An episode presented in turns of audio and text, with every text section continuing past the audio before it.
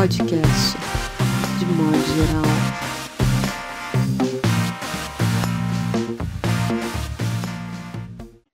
Olá, está começando mais um podcast de modo geral, número 23, com os convidados especiais Joca Rainer Sterron e Luiz Maurício Azevedo, duas figuras muito interessantes, singulares da literatura brasileira contemporânea, dois pesos pesados. E também André Del Fuego, Mauro Damer e João Paulo Cuenca. Vamos começar hoje pelo comentário de Mauro Damer. Bom dia, boa noite aí, boa tarde para quem, né? Me aconteceu um negócio na sexta-feira que eu fiquei, que eu acho que é legal de contar, que foi o seguinte: eu estava andando de bicicleta, é quinta-feira, acho quinta-feira. Fui dar um rolê de bicicleta aqui no bairro, tal. Foi o dia que o Dória decretou o fim do, do da quarentena. Né? E levei um tombo, né, de, de bike, assim, tal. Tá? E daí é, machuquei o braço, fiquei assim, ah, puta, será que machucou ou não machucou, tal. E aquilo me levou a fazer uma série de raciocínios que foram legais, uma, aventurosos. Assim, né? Como é que eu, eu pensei assim, ó, bom, se tivesse quebrado, eu não iria, eu disse, meu, melhor não ir no hospital com o braço quebrado, entendeu? Porque lá vai ter Covid e tal, você pode complicar mais, tá? E daí eu disse, bom, vou para casa fazer gelo, tal, tomar um, um analgésico e tal e esperar para ver o que acontece, né? E pensei, meu, se qualquer coisa eu vou no dia seguinte. Se eu sentir que não quebrou, vou tocar ali e tal. E sentir que não quebrou, eu vou, vou enfaixado e vou ficar assim, não vou para o hospital porra nenhuma, né? Sim. Aí, mas fiquei avaliando, puta, que hospital vou, privado. Aqui eu sempre vou no HC, aqui perto de casa, que é do lado, o hospital mais perto de casa, o HC. E eu sempre que eu me quebrei, que eu fui cair de moto, sei lá, eu vou parar no HC e sempre é o melhor atendimento, cara. Um atendimento sempre é super bom. Aqui, tá. Aí eu deitei no sofá, assim e tal, e chegou meia-noite, não, antes da meia-noite, umas 10 horas, me deu uma dor no braço, mas uma dor, assim, que eu disse, puta, quebrei o braço, tenho que ir no hospital, tenho que ir pro tal. E fui pro HC, né?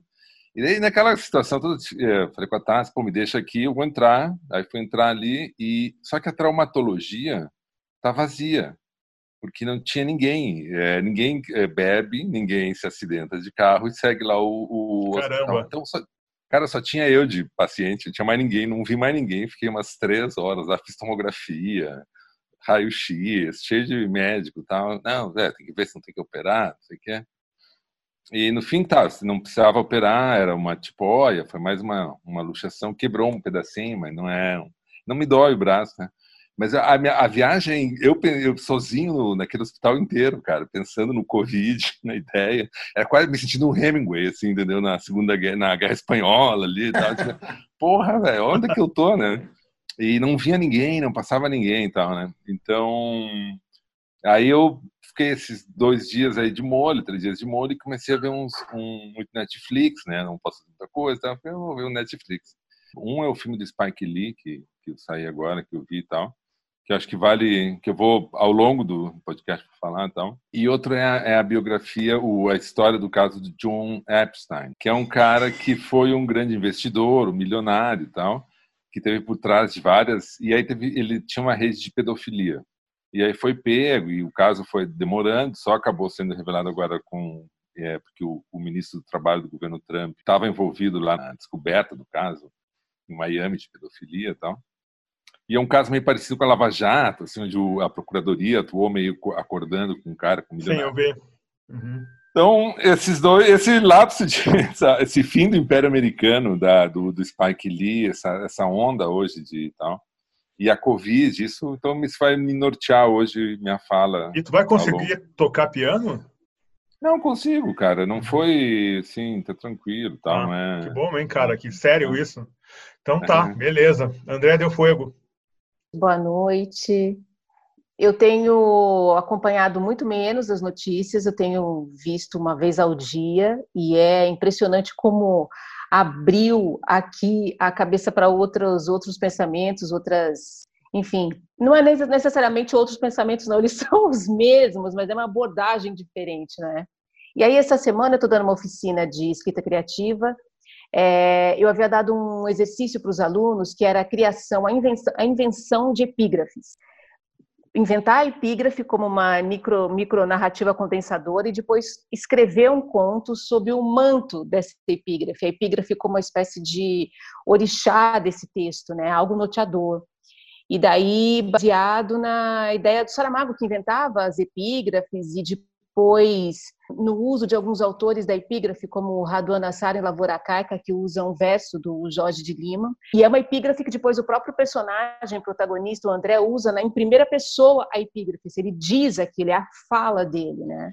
E mais ainda, na verdade, no ensaio delicioso que eu adoro do Jorge Schwartz sobre os textos do Murilo Rubião, que Murilo Rubião usa é, epígrafes bíblicas. Todos os contos, que são aqueles contos que são 50, né, é, que ele fez, são poucos e bons e absolutos, são epígrafes bíblicas e o Jorge Schwartz analisa e interpreta a obra do Murilo só pelas epígrafes, como um esqueleto que diz, é, que dá um, um elemento-chave da totalidade do texto, né?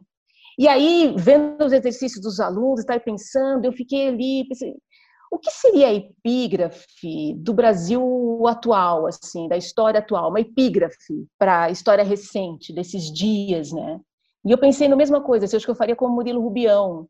Pegaria um trecho bíblico, no caso, o Apocalipse, e naquele momento, no trecho do Apocalipse, em que quando o sétimo anjo, depois que o sétimo anjo toca a sétima trombeta, surge uma mulher em trabalho de parto em dores de parto.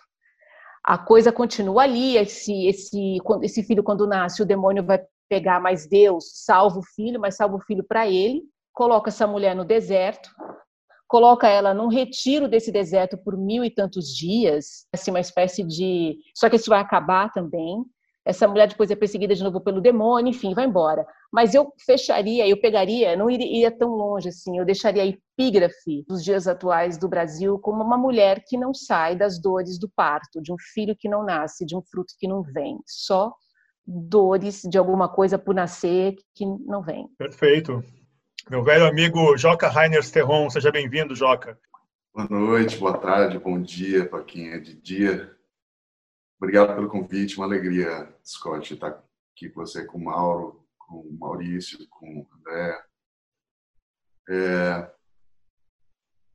Olha, eu estou bem. Hoje é, é, é, domingo, né? O dia que nós estamos gravando esse, esse podcast. E no, no, nos domingos, aos domingos, eu costumo não existir. Eu não existo aos domingos.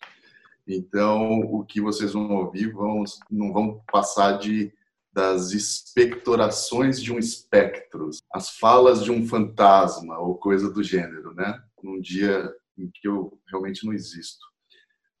É, tem uma coisa, uma preocupação permanente minha foi desde o meu primeiro livro, assim, o Apocalipse ele sempre foi um eixo central, assim, um tema central dos meus livros. Ele sempre verdade aparece como tema, né? Às vezes lateral ou às vezes central, é, como no último livro, A Morte do Meteoro, de 2019, ele já, de alguma maneira, ele já aconteceu, ou a gente está vendo a, a mais um episódio de um possível apocalipse. O que tem me passado pela cabeça desde o início dessa pandemia, sim, é que eu preferia muito mais quando o apocalipse não passava do campo imaginário, do campo do imaginário. Na medida em que ele começou a se concretizar, digamos que ele tem perdido é, substancialmente o charme, né? Afinal de contas, é, é, horrível. Eu sempre soube que o, o fim do mundo ele não seria como alguns filmes de ficção científica conseguiram retratar, né? acho que o, o, fim do mundo ele não vai ser assim como é, uma festa de São João ou festa de São Pedro, hoje é dia de São Pedro, não é isso? É, de Santo Antônio, exato. Ele não vai ser um, evento luminoso, cheio de luzes, né? ele vai ser uma coisa cinzenta, lenta e gradual, como foi a abertura política promovida pelos militares. E eu me pergunto, ontem eu recebi uma pergunta de uma pesquisadora que estava escrevendo sobre o tema do Apocalipse, e ela, na realidade, ela estabelecia a pesquisa dela relaciona a melancolia e a ideia de fim do mundo. E eu disse a ela que eu sou do interior, assim, eu sou, me considero essencialmente um sertanejo, assim, vivia a vida toda até conhecer uma, só fui conhecer uma cidade grande com 18 anos. É, e antes disso eu só vivi em cidades pequenas. Quem vive em lugares muito ermos, inevitavelmente acaba conhecendo, de certa forma, o apocalipse, porque a vida nas cidades do interior ela tem o ritmo dos pesadelos. Ela é muito lenta, né?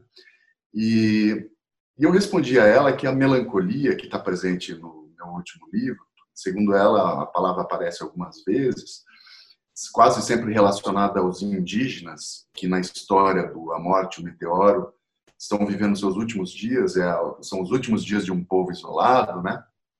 Os Kajapukuji, 50 homens de uma tribo, o Apocalipse ele vai se parecer, o fim de tudo vai se parecer muito com o começo de tudo. Uhum. Né? Com a falta do que fazer, a gente peladão andando aí por essas matas, aquele tédio, sem Netflix, sabe? Sem nada para fazer, de verdade, né? A não ser começar tudo de novo. Eu acho que a melancolia do sertanejo, a melancolia de quem vive esse ritmo de letárgico das cidades pequenas é muito parecida com a, a melancolia do indígena, que é justamente essa coisa, né? Andar pelado, sendo espetado pelas palmas da, do coqueiro, enquanto espera tudo começar. Outro, outro aspecto que é relacionado com isso é essa ideia de que as, essa mudança temporal, né, da sensação, da percepção do tempo que a gente tem tido, né? Tenho uhum. ouvido muitos comentários a esse respeito, assim, e parece que o que a gente tem sentido justamente é esse fim do mundo lento, é, gradual, como a abertura, né? É, só falta aparecer o general Figueiredo com um cavalo e usando sunga, uma sunga azul marinha, para concluir. Talvez seja a imagem final desse apocalipse. Perfeito. Meu caríssimo Luiz Maurício, meu amigo, o que te chamou a atenção? Primeiramente, boa noite para todo mundo. Então, a pandemia tem ganhado certos aspectos inesperados para mim, e o mais inesperado de todos não foi nem o medo de, de morrer de Covid, nem a raiva de um presidente, que não é uma coisa nova para nós, a gente já odiou muitos presidentes e odiará outros também, por razões muito específicas, embora esse seja um presidente mais odiável do que, do que tantos outros. Mas um, nesse, nesse, nessas últimas duas semanas mudou muito a questão racial no Brasil, e eu tenho participado disso e testemunhado isso de maneira muito é, é, entusiasmada e ao mesmo tempo perplexa. Eu moro num bairro, num centro histórico de Porto Alegre, que não é um bairro conhecido por ser um bairro de elite, mas também não é um bairro conhecido por ser um bairro periférico por razões óbvias, é o centro. Todos os dias a gente tem que descer com o nosso cachorro, isso acontece em três horas específicas, sempre as mesmas horas, e pela manhã, se eu descesse pela manhã, aquelas oito horas, nove horas, eu encontrava sempre uma vizinha que sistematicamente, durante todo o período de vida aqui, me ignorava, ignorava a minha presença e a do cachorro. Ela simplesmente me invisibilizava, tudo certo. Passado esse período agora de conflitos Minneapolis, passeatas, Black Lives Matter voltando e tal, ela sistematicamente me cumprimenta efusivamente. Como a gente está usando máscara, às vezes nem sempre é fácil para mim reconhecer quem está por trás da máscara, mas ela faz questão de baixar a máscara dela dizer: Oi, eu sou tua vizinha, lembra? todos os dias que ela me encontra, ela faz esse, esse aceno. Esses dias, um dos horários que eu desço, também à noite, e aí já eram nove da noite, e chovia muito. E aí, geralmente, quando pessoas negras estão andando numa rua, e, e à noite, e quando encontram pessoas brancas, especialmente mulheres, é já esperado que haja alguma retração, algum comportamento esquivo. E nesse caso, ela desceu do carro, no meio da chuva, e abanava efusivamente para mim, e eu tentando é, domar um cão enfurecido por estar na chuva, tentando segurar o meu guarda-chuva e tentando segurar a sacolinha que eu ia recolher as necessidades do cachorro. E eu precisei parar para cumprimentá-la, porque era muito necessário que ela me cumprimentasse, porque ela estava com uma amiga dela no carro e ela queria deixar bem claro que ela tem nos seus contatos pessoas negras e tem até vizinhos negros. Isso é uma coisa muito nova no Brasil. Eu acho que são sinais evidentes de que finalmente o mito da democracia racial acabou no Brasil.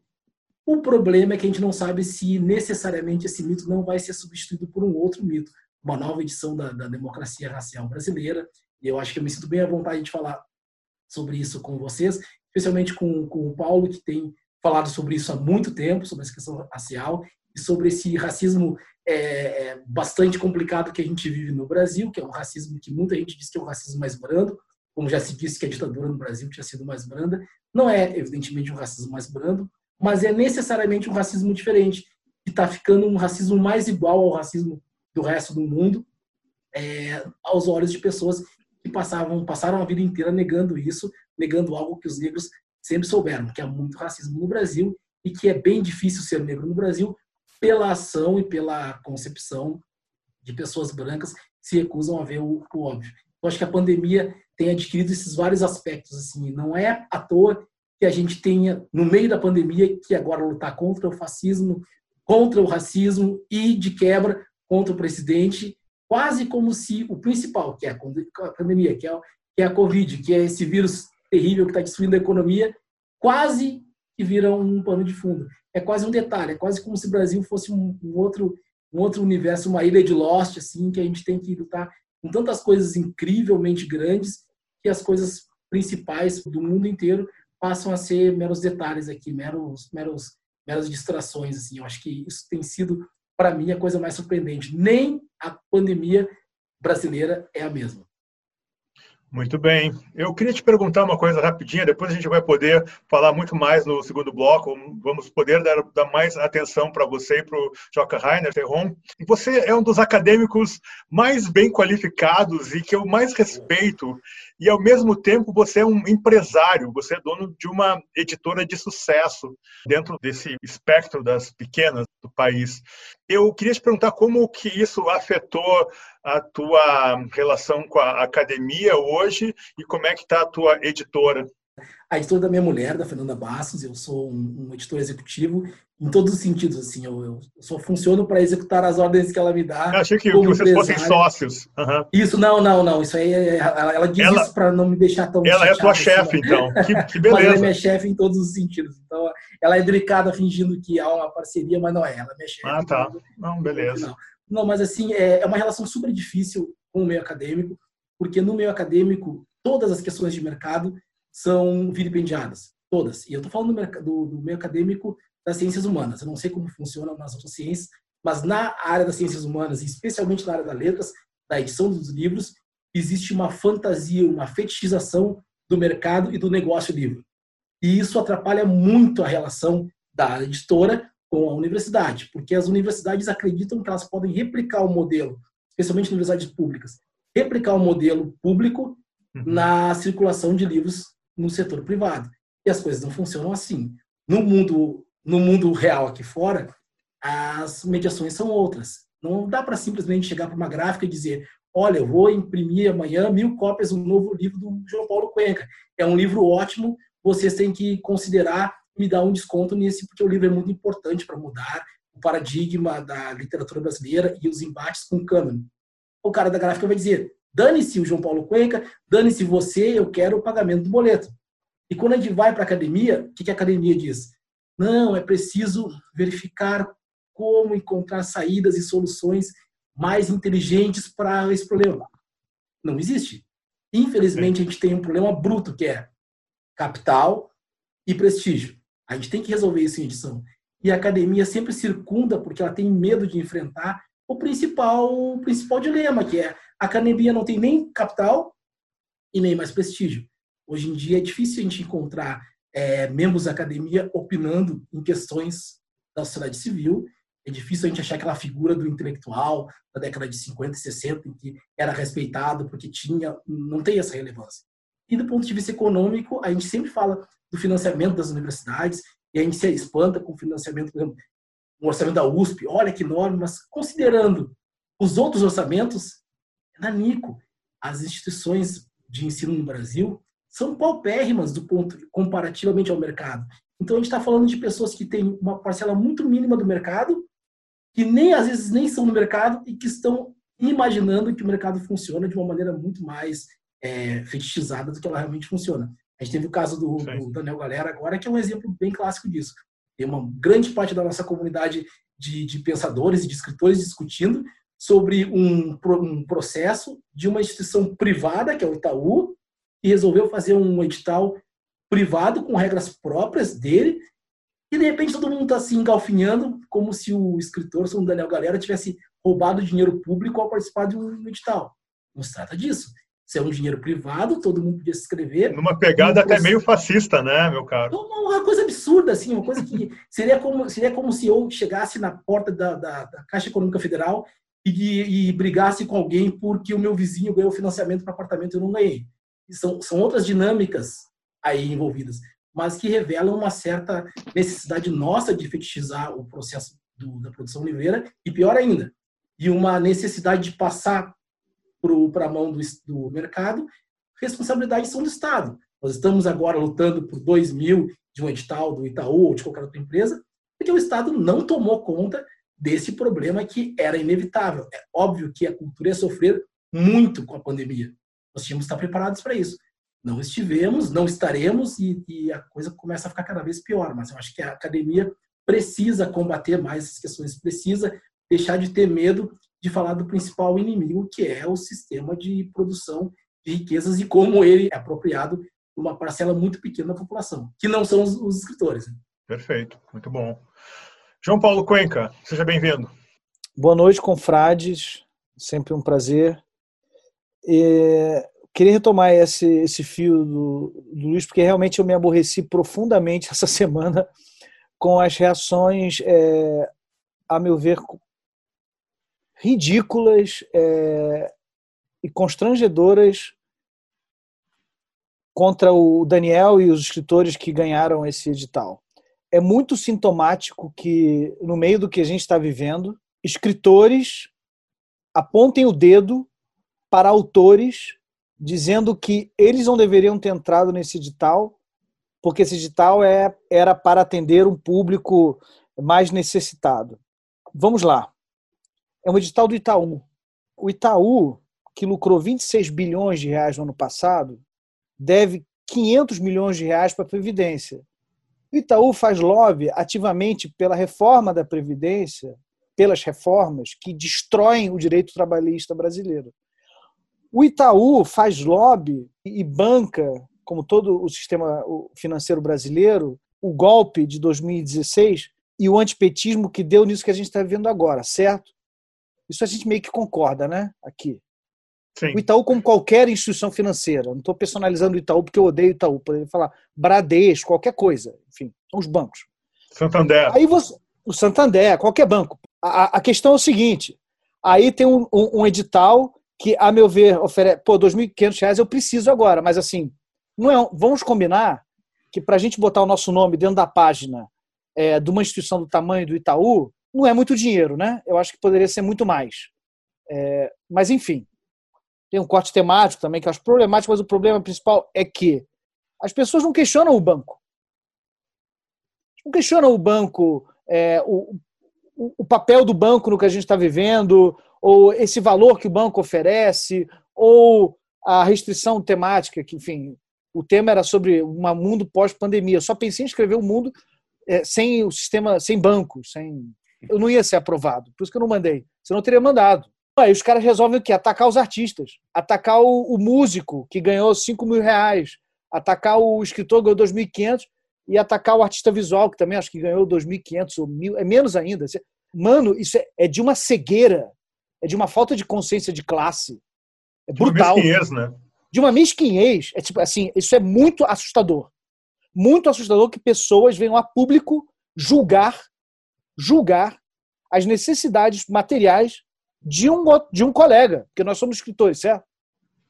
Quer dizer, o Daniel ou fulano de tal não pode entrar nesse edital porque supostamente por ele ser um escritor publicado e conhecido, ele não precisa de R$ 2.500. Nossa, eu fiquei pistola com essa merda. Aí eu escrevi duas, duas threads de Twitter, tipo, xingando. E aí depois eu me arrependo e apago, porque eu também tô cansado de comprar essas brigas meio que sozinho, entendeu? Por que, que eu vou comprar briga com o Itaú? E com o Claudinei, que é gente boa, eu gosto dele, entendeu? Mas, enfim, porra, não dá, né, cara? Tipo, de boa. Não vai ficar botando, apontando o dedo pra cara do coleguinha. Eu fiz um tweet. Você fez um tweet, João? Como é que foi? É, fiz. Bem, eu, o assunto, eu li tudo. Eu li todas as reclamações, uma acadêmica quase que convidando ao linchamento, todos os poetas miseráveis cuspindo no, nos, nos, prosadores. Vi tudo isso, só que eu, eu, fiquei tão deprimido com essa história, porque, primeiro, é, em começo de abril eu publiquei um artigo na Ilustríssima sobre a quebradeira do mercado editorial e eu já fui linchado no Facebook por conta disso. Já fui me esculhambar, enfim. Inclusive, nesse comentário onde essa poeta me criticava, ela dizia que todos os colegas dela são entregadores do rap, todos os amigos escritores dela. Ela esqueceu de dizer que vive em Berlim com bolsas de artes, bolsas, subsídios europeus, etc. Mas ok. Eu só, só fiz um post dizendo que, na realidade, eu, eu concordo com ela e eu até amplio a ideia dela. Eu acho que todo escritor é entregador do rap, mesmo que não seja. Pronto. Acabou. Porque é precarizado. É. É o trabalho, é, foi a invenção do trabalho precarizado, da precarização profissional, foi inventada por algum redator da Bíblia, alguma coisa assim. Provavelmente Homero não teve nenhuma ajuda do Sistema Único de Saúde grego depois que ele ficou cego. O lugar limite do escritor é um lugar limítrofe, né? um lugar instável, de pura instabilidade. Agora, quando você é, vive num país como o Brasil, onde é, a literatura não pertence à cultura imaterial, não há nenhum sentido de valorização da, da, da, expressão literária como item, elemento formador da cultura nacional. Não existe um, um Instituto Machado de Assis, um Instituto Cruz e Souza, um Instituto. Cervantes. Lá, é, um equivalente do Cervantes, do Goethe, da Aliança Francesa, do que seja, significa que não há nem. É, é, Para mim, é a evidência de que bastante concreta, bastante explícita, de que a literatura não, não, não, importa como meio de expressão. Ou seja, não é um elemento que compôs, que, compõe a cultura brasileira, o, o, sujeito brasileiro no universo. Né? Portanto, é, é, uma discussão, ou seja, se o, se o camarada ousa ser um escritor brasileiro, se expressando numa língua que é mal lida, mal usada, é, com um sistema educacional falido como o nosso, é, como dizia o velho Leminski, né? é a mesma coisa que ficar calado. Escrever em português no Brasil e ficar quieto é a mesma coisa. Bom, o que me chamou a atenção essa semana, meus caros. Bom, mas eu vou te responder, João, essa questão aí. Eu não falei, cara, porque eu ando realmente focado, tu, como pouca gente sabe, em coisa maior, tá? Eu poucos autores brasileiros batem tão de frente contra banco quanto eu. E não é por isso que eu vou deixar de todo ano mandar um projeto para o programa Rumos lá do Itaú, porque eu quero o dinheiro daquele banco, sim. Agora, não vou aliviar minha crítica que eu tenho o sistema bancário, porque isso não é de hoje, já faz mais de décadas que eu falo sistematicamente contra os grandes donos de terra desse país e contra os bancos. Eu falo isso no governo do PT, que foi o grande amiguinho dos bancos aí dos últimos anos, né? porque nenhum governo consegue não ser grande amiguinho de banco. Então, essa questão de ficar mal na fita com os nossos amigos que trabalham no Moreira Salles ou trabalham, né? Eu acho que não é bem essa questão, né? A questão é que a gente tem que lançar esse anzol um pouco mais longe. A mesma coisa foi com a Câmara Brasileira do Livro. Eu fui profundamente criticado, vocês sabem disso, quando eu fui lá e registrei que o cara, de alguma forma, de uma forma formal, mas ele fez, ele fez um, um meia-culpa e depois acabou se demitindo. Enfim, eu que fui um dos primeiros a, a atacar isso publicamente, o terceiro, o, o, o trigésimo a, a assinar aquela, aquele abaixo assinado. Não, mas só um pouco, a, a guerra aí é contra a CBL. Então, essa é, é a disputa bacana que fizeram os registros, acho que tem que fazer mesmo. Não pensamos todos da mesma forma. O que eu critico, que foi tua, o teu posicionamento, que eu respeito profundamente, foi que você foi direto contra os ataques que eram quase fascistas ali, né, de, de linchamento e sem o menor cabimento mesmo, concordo completamente. O que me chamou a atenção, João Paulo Cuenca, é que André Del Fuego, nosso amigo, enquanto nós estamos aqui desesperados, não é? quase à beira de um ataque de nervos contra o nosso governo, os nossos amigos portugueses, como o querido escritor João Tordo, ele está fazendo parte de abaixo assinado para a abertura dos bares em Lisboa, contra a posição do governo que quer dar uma segurada ainda mais um pouco, sobretudo nas boates, discotecas, enfim. Que porque... problemão, hein? Puta que pariu, então, hein? É, isso me chamou bastante Nossa. atenção. Então veja que os artistas de Portugal estão, neste momento, engajados em assinaturas para abrir os bares, porque os bares são importantes. a gente tem que agradecer que eles não estão fazendo abaixo assinado para defender a estátua do, do jesuíta lá, do, do Padre Vieira, que é uma estátua de 2017 e que as pessoas picharam, evidentemente, porque, enfim, é um grande escritor, uma porra, jesuíta, etnocida. Instrumento, toda. instrumento. É, as pessoas, no Facebook dos meus amigos portugueses, bicho, pessoas assim. Não, mas eu trouxe esse caso para mostrar o contraste que realmente há. É um negócio. Eu nunca, assina... eu nunca assinaria um manifesto para a abertura dos bares, porque eu sempre fui em prol de fechar bar. Meu negócio sempre foi fechar bar. Eu testemunhei muito isso, Joca. Eu acho que todos nós. A gente nós já aqui, fechou vários, Joca. Com exceção é. de Luiz Maurício Azevedo, por questões geográficas, já testemunhamos você fechando muitos bares. E outra coisa também, gente, que não posso deixar de falar aqui é o seguinte: eu assisti a conversa que o ex-presidente Luiz Inácio Lula da Silva teve com os blogueiros simpatizantes à sua ao mito que ele representa e tudo mais. Eu acho legítimo esse tipo de, de encontro e, enfim, faz parte do jogo. Mas em algum momento lá, Mauro Damer, ele disse o PT não, ele disse bem assim, o PT de fato não precisava do Temer em 2014. Eu achei aquilo tão maravilhoso ter dito aquilo, porque eu não sei se ela respondendo uma pergunta da Sinara que não aliviou tanto para ele quanto os outros até de uma maneira constrangedora, aliviaram ali, porque eram blogueiros amigos, né? E ele largou essa. Então, quer dizer que o efeito Michel Temer, que já se desencadeou logo nos primeiros meses né, do segundo mandato, podia ser evitado. Ou seja, você vê o grau de, como é que eu diria isso, de uma forma carioca, tirando onda, né? Chegou hum. num grau que você, sabendo do perigo de manter um sujeito desse por perto, é, você conjuga. Aí tem aquele argumento né, do horário de TV, etc. Hum. Mas uh, não sei se foi ato falho, porque Lula já está numa certa idade, é um gênio da política, não há como negar, mas está numa certa idade, ele me larga essa. Nós não precisávamos do Temer, essa que é a verdade. Então, isso foi o que me chamou a atenção. Fechamos aqui o primeiro bloco do podcast de modo geral, hoje com a presença de Luiz Maurício Azevedo e Joca Rainer Terron. Vamos para o segundo bloco, onde a conversa fica mais solta, mais caótica e nós podemos dar um pouco mais de atenção para os nossos convidados. Até!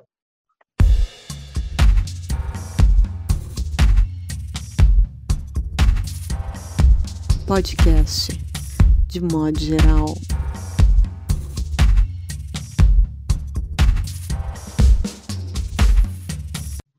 Olá, tudo bem? Voltando com o segundo bloco do podcast, de modo geral. Eh, eu queria fazer uma pergunta para o meu amigo Luiz Maurício. Essa semana eu assisti uma conversa pública na, no canal do YouTube com o Celso Ataíde, responsável pela CUFA, e ele disse uma coisa que me impactou bastante ele disse que ele fez uma distinção muito interessante entre os protestos que são feitos semanalmente em algum lugar do país, certo? De comunidades de favelas, de periferia, onde a maioria esmagadora é composta por pessoas negras, e que essas passeatas, esses protestos são imediatamente reprimidos. E que ele acha que tanto nos Estados Unidos como em outros lugares do mundo, caso de Portugal e aqui no Brasil, o respeito que se está tendo, um certo controle da polícia na repressão se deve ao fato de que há um número importante de estudantes brancos nessas manifestações. Isso é um dado inédito. E aí ele foca bastante no caso do Brasil e ele dá uma série de situações que eu já vi outras pessoas falando. Quer dizer, quando alguém, quando um grupo sai da Rocinha para reivindicar o que quer que seja, aquelas 200, 300 pessoas, elas não andam 100 metros. A polícia cai reprimindo e não tem conversa.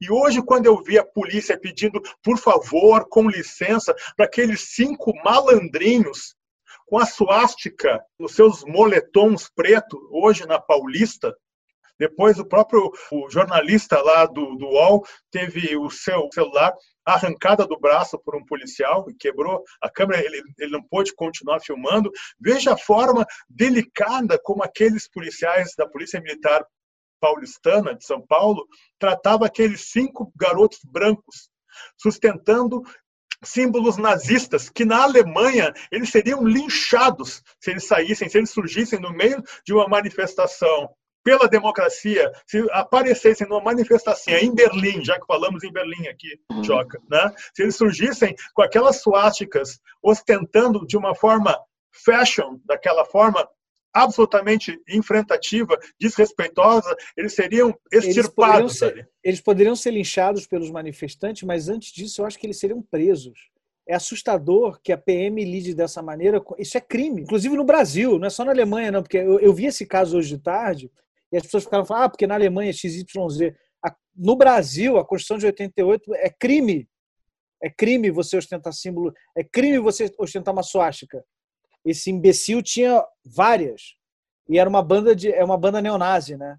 Sim. É, e é muito maluco como a PM, ela automaticamente ela adere pela sua estrutura a, a isso e, e os casos de, de abuso e de desrespeito estão sempre Cara, é uma questão racial. É um símbolo do supremacionismo branco. É tipo. É muito absurdo que isso aconteça na Avenida Paulista. Hoje, hoje, hoje, é bom falar que foi hoje. que foi, duas da tarde, esse desgraçado, ele se dá o direito de sair na rua ostentando suásticas nos dois braços e uma banda Sim. neonazi à Sim. luz do dia. E, e, quem é, e, quem, e quem é que sofre a, a mão dura do Estado nessa cena? É o jornalista. Ele está conversando com o policial. O policial tinha que prender ele imediatamente. Pelo fenótipo, embora a máscara atrapalhe, eu detectei naqueles policiais ali, com certeza, indivíduos pardos. Aquele de óculos que bateu na máscara, pode ter aquele nariz que ele tem ali, mas a cor marrom, aquela cor caramelo brasileira ali, é um cara pardo para mim. Então, meu caro Luiz Maurício, aqui no Brasil não dá para falar em supremacia branca, porque não tem sentido, é um país negro. Mas aqui tem uma superioridade e uma hegemonia branca. E essa superioridade, ela reflete muito na repressão. Como é que você vê isso hoje, né, dessa leitura que você está fazendo, para completar um pouco o que você falou também? É, é, bem, é bem complicado. Eu vou contar um, um, um acontecimento que tem duas, dois olhares, um da época em que aconteceu e um agora, 2020. Em 2013 eu morava em São Paulo e eu estava chegando de viagem e eu cheguei no momento em que havia aquelas manifestações é, contra o aumento da passagem. Eu morava na Fricaneca e para acessar a Fricaneca eu desci na, na República, eu estava de mochilão e aí eu fui indo a pé até a Fricaneca. Quando eu cheguei ali na altura da, da, da Roosevelt, tinha polícia, cavalo, helicóptero, todo aquele circo montado e uma policial de repente surgiu na minha frente com uma arma e disse: recua, vagabundo. E eu tava de fone, tô sempre de fone de ouvido, tava escutando música e tal, em outro mundo. E aí eu disse, oi, aí ela disse, recua. E aí eu tirei o fone e dei dois passos para trás. E ela continuou dizendo que eu tinha que recuar na rua. Eu não entendi o motivo, eu sabia que tinha uma manifestação, mas não sabia qual era o. Tava fora do mundo, assim. E aí ela disse, tá de mochila por quê? Eu disse, porque eu voltei de viagem. Voltou de viagem da onde? E eu assim. Aí ela fez abrir a mochila, a mochila era uma mochila grande, as mochilas é, de alpinistas, bastante, bastante coisa nela. Eu abri delicadamente, chão, ela verificou que não tinha nada de grave na mochila, mandou colocar tudo de volta, e aí mandou embora. Eu disse, mas eu moro ali, eu apontei prédio, prédio dava para ver assim, prédio verde, ela disse, vai embora daqui. E eu disse, mas é que eu moro ali. Ela vai embora. E eu recuar, voltei, acabei ficando fazendo hora no, no bar ali perto da, da Biblioteca Mário de Andrade, até que a coisa se, se, se acalmasse. Quando eu cheguei em casa, já disse umas 11 da noite, o meu porteiro, que não costumava trabalhar até esse horário, estava trabalhando ali ainda. E ele disse: Não, pela confusão eu não pude sair, tive que ficar. E aí eu contei o que tinha acontecido.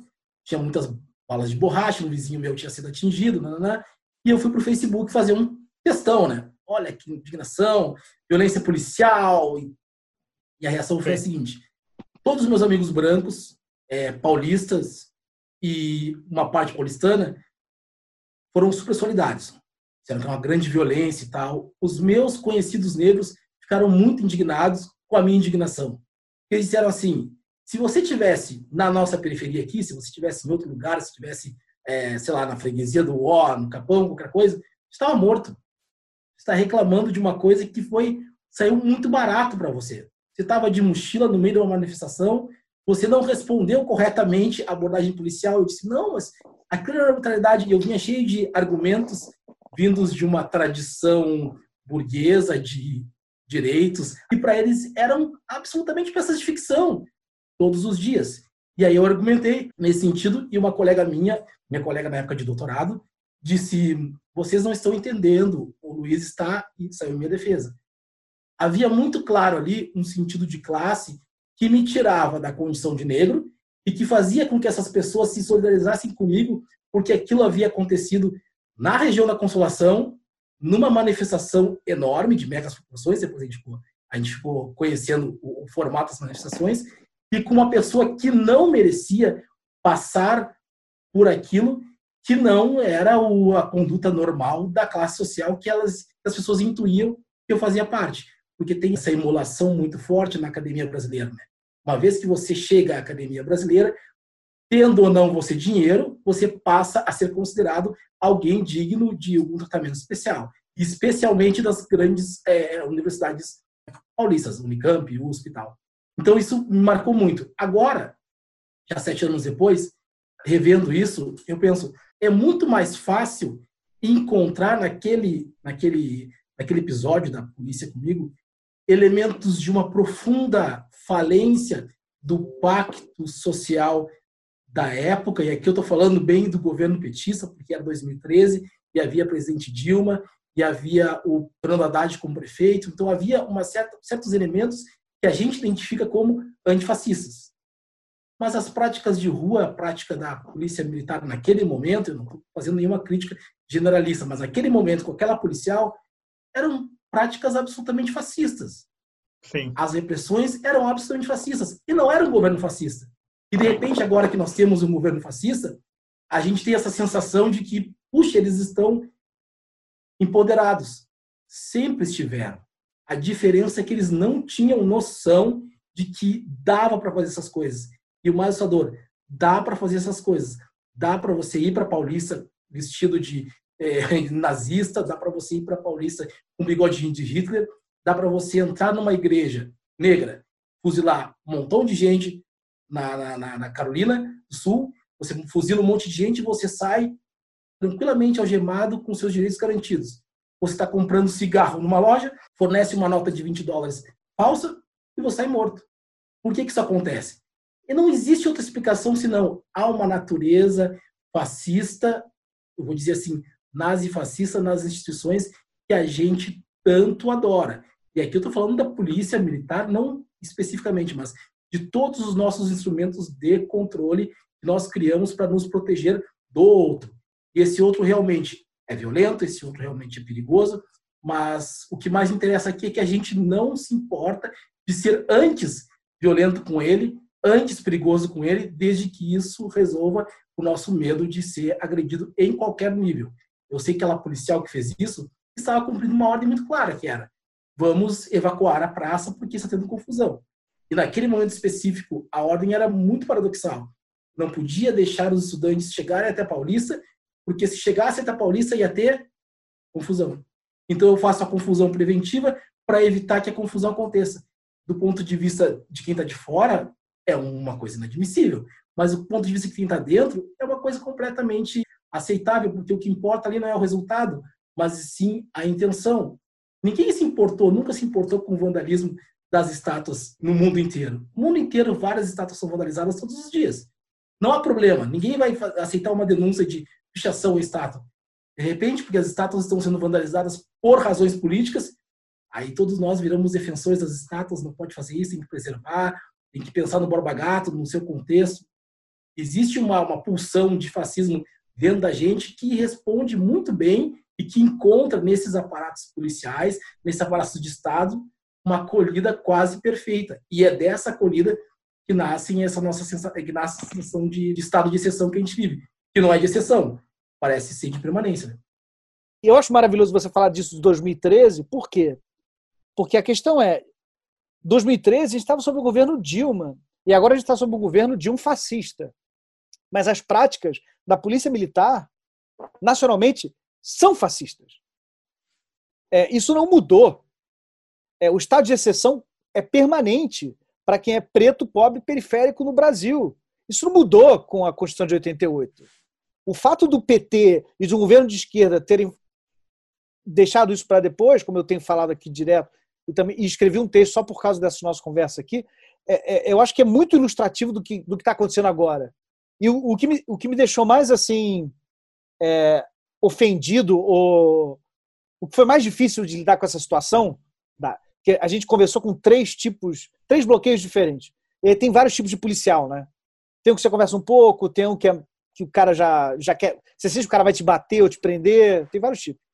Mas, assim, a, a, a sensação que eu tive, que fazia tempo que eu não ia para a rua, é, nesse tipo de, de circunstância, é não mudou nada, pelo contrário. Mas, na verdade, assim, eles estão mais empoderados Cara, eu acho que não. Porque tem esse papo assim, ah, eles estão mais empoderados por causa do Bolsonaro. Não. Na época do Haddad e da Dilma em São Paulo, em 2013, eles estavam igual, era igual. Porque nem o Haddad nem a Dilma mexeram em nada. Joca, você tem uma. Na sua literatura, como você mesmo disse, tem muito de apocalipse. E também tem essa tua dicção sonâmbula, né? Você tem essa coisa que não é uma você tem um, ritmo narrativo muito peculiar e essa tua formação no Centro-Oeste e em outros lugares do Brasil também, e você é, de certa forma, um cronista importante de São Paulo, né? As suas poesias dialogam é, com uma precisão muito grande e boa com, com, com sutilezas da cidade, enfim. Como é que você vê, Joca, hoje, é, tudo isso que está acontecendo no país e que tem aqui em São Paulo um dos principais centros, né? mas parte do apoio do que está acontecendo hoje vem do agronegócio, né? que é muito forte no centro-oeste. Não, eu queria lembrar antes, só complementando o que todos diziam, é que a gente não pode esquecer, claro, não estou querendo limpar a barra do Haddad nem da Dilma, porque afinal de contas eles se comportaram muito mal em termos de política de segurança. Na realidade, eles preservaram aquilo que já existia que já era péssimo, né? É, mas a gente não pode esquecer que a Polícia Militar de São Paulo está so, é, sob a tutela do governo, não da prefeitura, né? É uma polícia estadual. Então, e quem estava no poder era o Alckmin, né? PSDB. É... Mas a guarda municipal era super agressiva é, com Também, os é. manifestantes. Inclusive ali na Roosevelt, a cena, é embaixo da Roosevelt tinha uma GCM, né? É um quartel. A GCM é ainda mais menos preparada que a PM, a verdade é essa, né? E depois que passaram a, a, ter o direito de carregar arma de fogo, então aí é que a coisa desandou completamente. É aquela coisa, né? No Brasil, você coloca um uniforme na, no sujeito diga que ele é autoridade e vai haver abuso. É, histórico. Por outro lado, assim, Scott, é, em relação ao que você diz, Bem, eu morei muito no Mato Grosso. Lá em casa sempre foi uma coisa dividida, né? Então, meu pai é paulista e minha mãe é mato-grossense. Eu sou mato-grossense, mas eu vivi muito em São Paulo. Sempre tive toda a minha família paterna é paulista. E São Paulo é, é a terra onde o fascismo é institucionalizado, né? O, é a terra onde que, que recebeu o maior número de pobres e que ascenderam socialmente e não querem hipótese alguma, perder qualquer privilégio obtido. É, é o lugar que mais recebeu italianos, alemães, espanhóis, etc. Então, quem viveu, por exemplo, no interior do estado de São Paulo, que para mim é o lugar mais fascista que existe, é, onde quase não há presença de, da população negra, né? tem pouquíssimo. Todos foram. É, é meio como a Argentina, né? expulsaram. Uma, existem cidades onde há uma maior concentração, mas ela ainda assim é baixa. Eu acho que a concentração está mais fortemente na, na, zona metropolitana da, da capital e muito em decorrente também de migrações posteriores, assim, de migrações, por exemplo, de baianos nos anos 70, boa parte da população negra de São Paulo, da capital, é fruto dessas migrações nordestinas, né? É, mais do que é, ancestrais, assim, né? Tem pouco a ver nesse sentido ou diretamente com a diáspora africana, eu acho.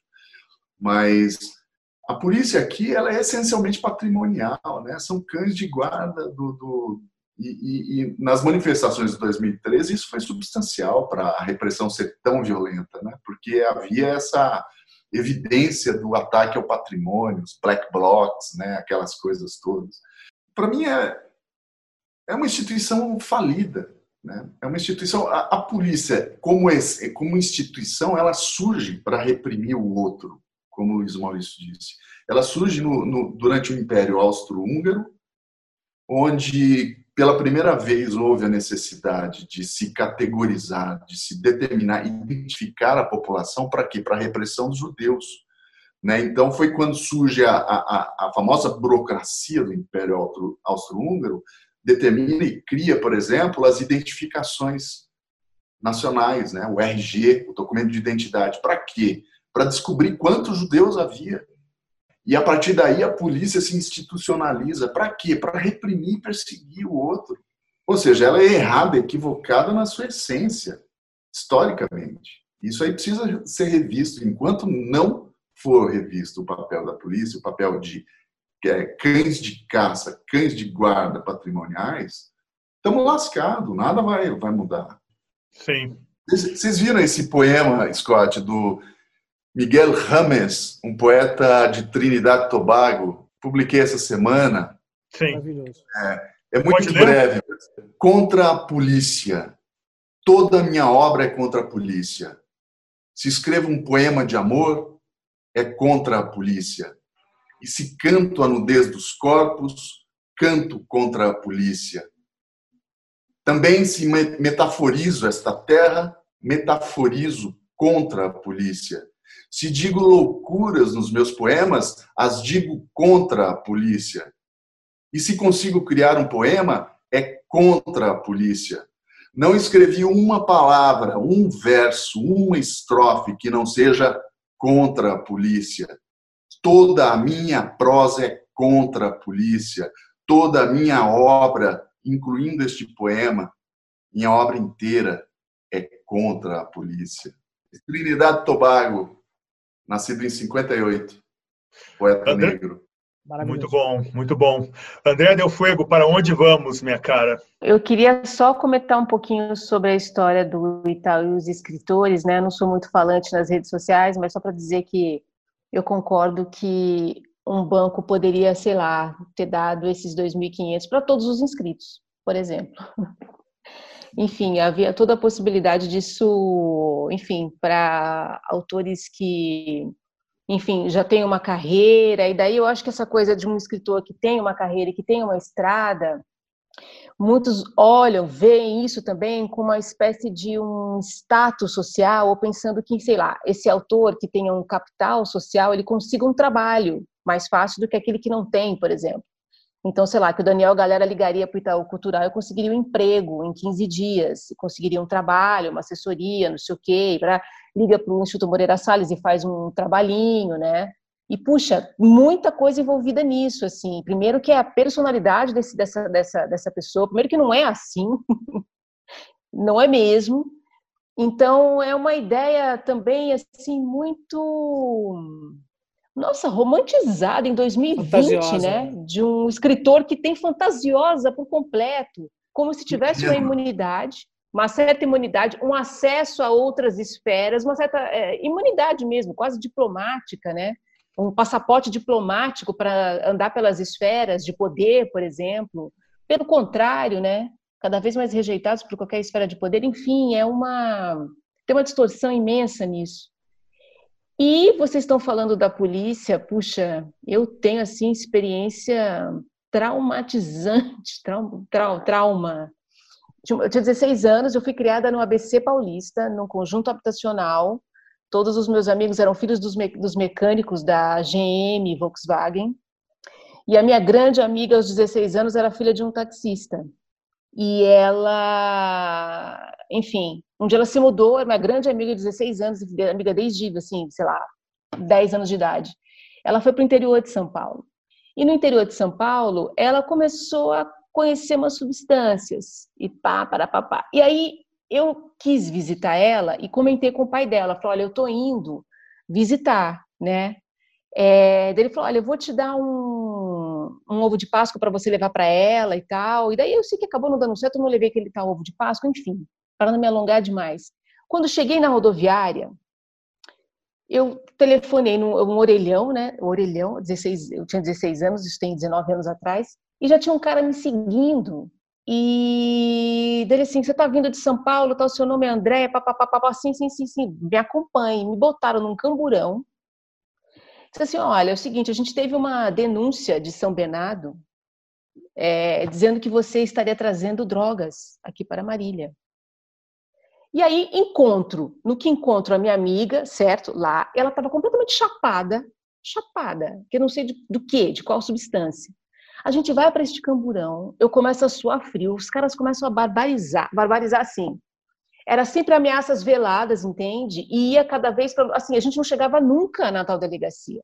Ele rodou aquela cidade com duas adolescentes, uma completamente chapada, que me dizia assim: Veinho, que loucura, gente no camburão. Ela estava curtindo aquela onda e eu estava pirando naquilo ali. Ok, teve que passar por revista lá, e claro que, enfim, não tinham nem que ter me colocado, num, eu fiquei num quartinho esperando uma mulher fazer a tal da revista. Aquele momento não passava nunca. Um trauma, um trauma.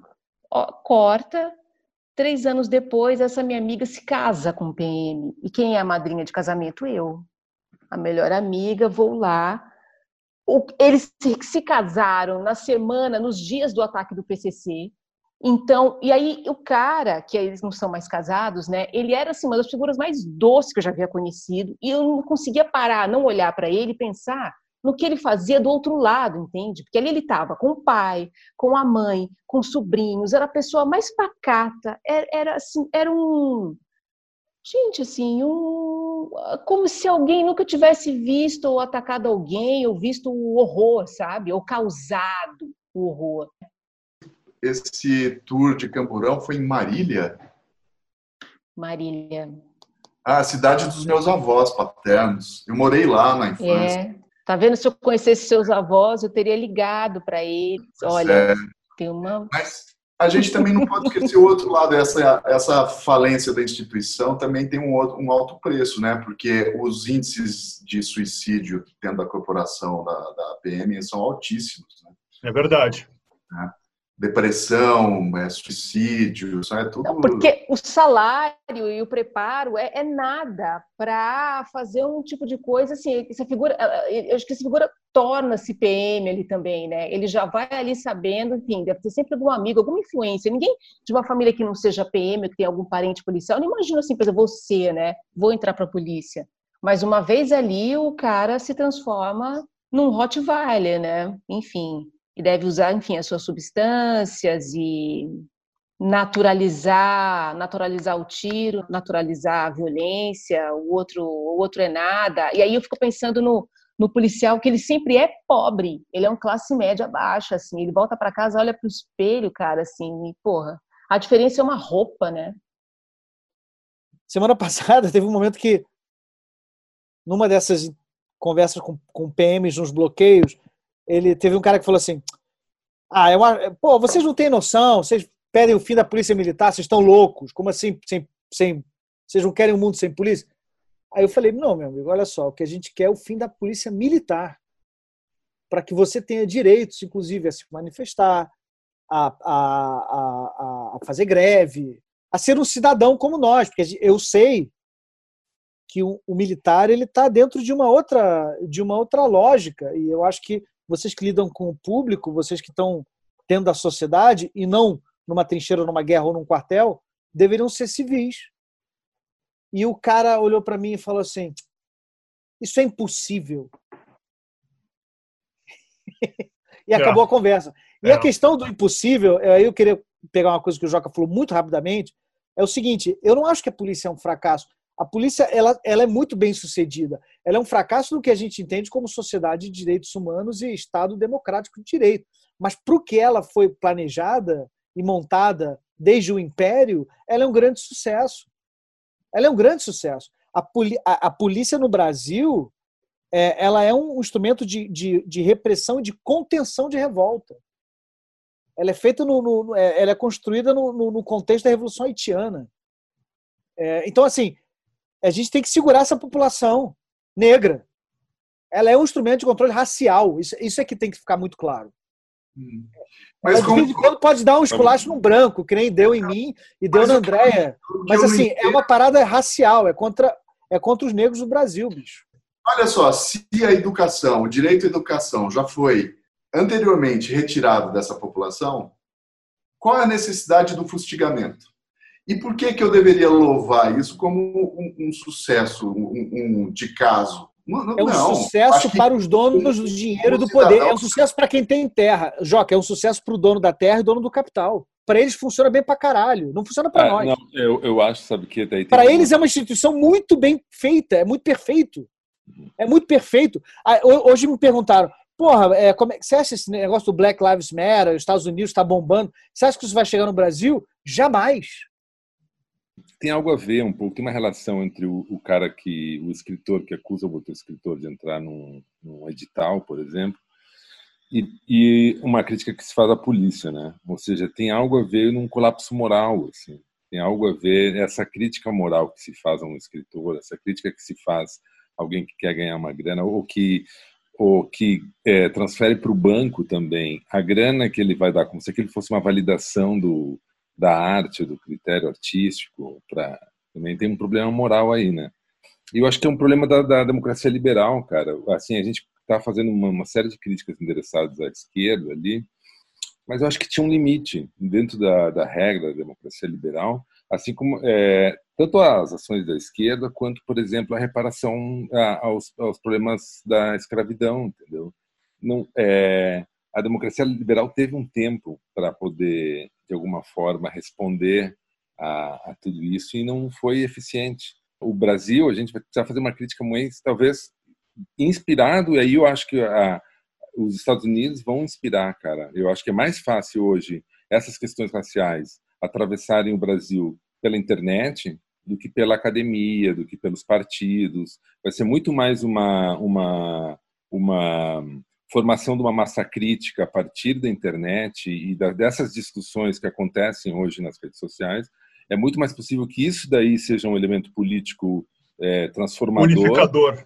É, e transformador. Quer dizer, é, hoje é para a nossa geração, tá claro, eu não quero viver num país racista mais, entendeu? Então a gente começa a, a se tornar intransigente com isso nas nossas relações no dia a dia, não por causa da academia, não por causa da, mais por causa desse é, do espírito do nosso tempo, né? Do espírito do nosso tempo dentro dessa democracia liberal. Então tá. eu, eu eu acho que a gente está colapsando também, mas eu acho que tem uma demanda por democracia e as pessoas estão hoje na, na, na querendo discutir, querendo uh, o Brasil está num problema particular, eu acho, para o nosso governo, mas as pessoas estão querendo mais democracia, né? Luiz? Como um estudioso de, de materialismo histórico e alguém filiado a um partido político de tendências marxistas, por assim dizer, eu realmente não concordo que o capitalismo nunca vai acabar. Eu acho que a experiência capitalista na história da humanidade é bem específica, ela é bem recente, se a gente considerar toda a história humana, e ela não está, não está fadada a ser capitalista para sempre. Agora, não dá para confundir o capitalismo com as aspirações de exploração e as nossas pulsões de sádicas de querer ver o outro se dar mal. E aí entra a polícia, entra esses, esses, essas tecnologias que durante tanto tempo perduraram nos nossos vários modelos é, econômicos. A gente tem essa vontade de ver os outros se darem mal, Então, isso acaba se refletindo nos nossos sistemas econômicos. Esse é um ponto. O outro ponto é a questão do, dos movimentos americanos.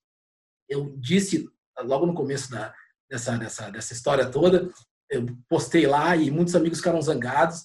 Eu disse assim: nenhuma pessoa branca no Brasil vai querer que aconteça o que está acontecendo nos Estados Unidos agora.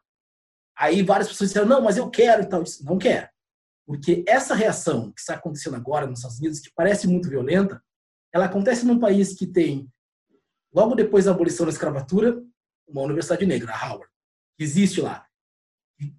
Forma mão de obra negra, intelectual, qualificada, altíssima qualidade, há muito tempo. A gente tem lá departamentos de estudos negros em praticamente todas as universidades.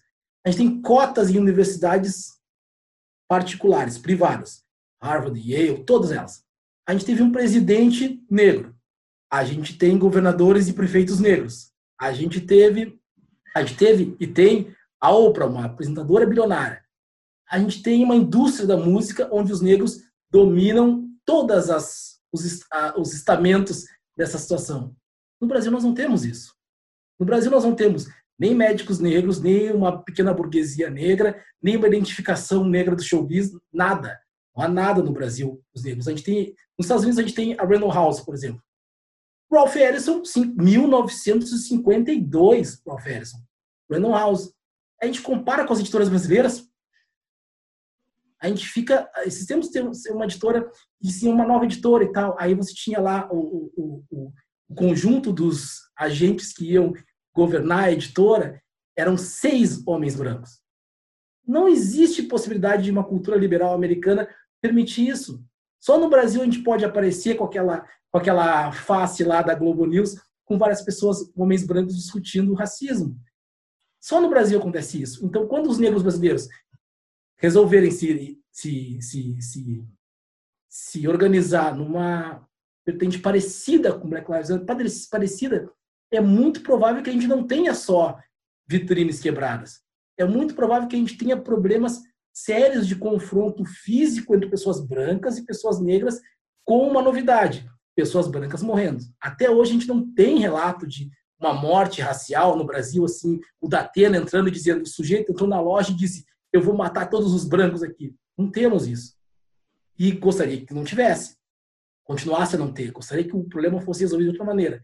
Agora, se a gente não conseguir resolver o problema, como os americanos estão conseguiram, e a gente está atrasado para 60 anos nessa história, vai ficar muito difícil convencer esses pares desesperados por igualdade que a democracia liberal, que o Mauro tinha dito, não encontrou apenas um esgotamento. Porque essa ideia de esgotamento parte do princípio que se esgotou para todo mundo. E não é verdade. Ela não se esgotou porque ela nunca chegou na parte negra brasileira. Os negros nunca se aproveitaram das benesses do capitalismo.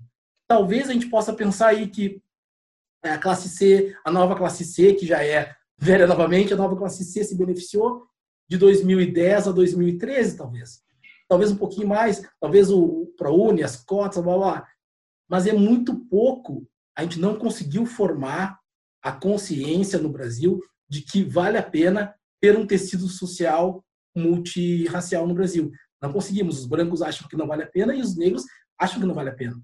Se esse sentimento for para a rua no Brasil, as proporções vão ser muito maiores que as americanas e os resultados vão ser terríveis para os dois lados, porque eu acho que é assim, nós não queremos esse tipo de coisa. O que eu acho que a gente devia fazer é acalmar um pouco, olhar para os Estados Unidos e pensar o que, que eles fizeram com a questão racial? Que nós fizemos? A gente fez uma aposta, a gente apostou em democracia racial. Todos somos miscigenados, todos somos negros, tudo certo.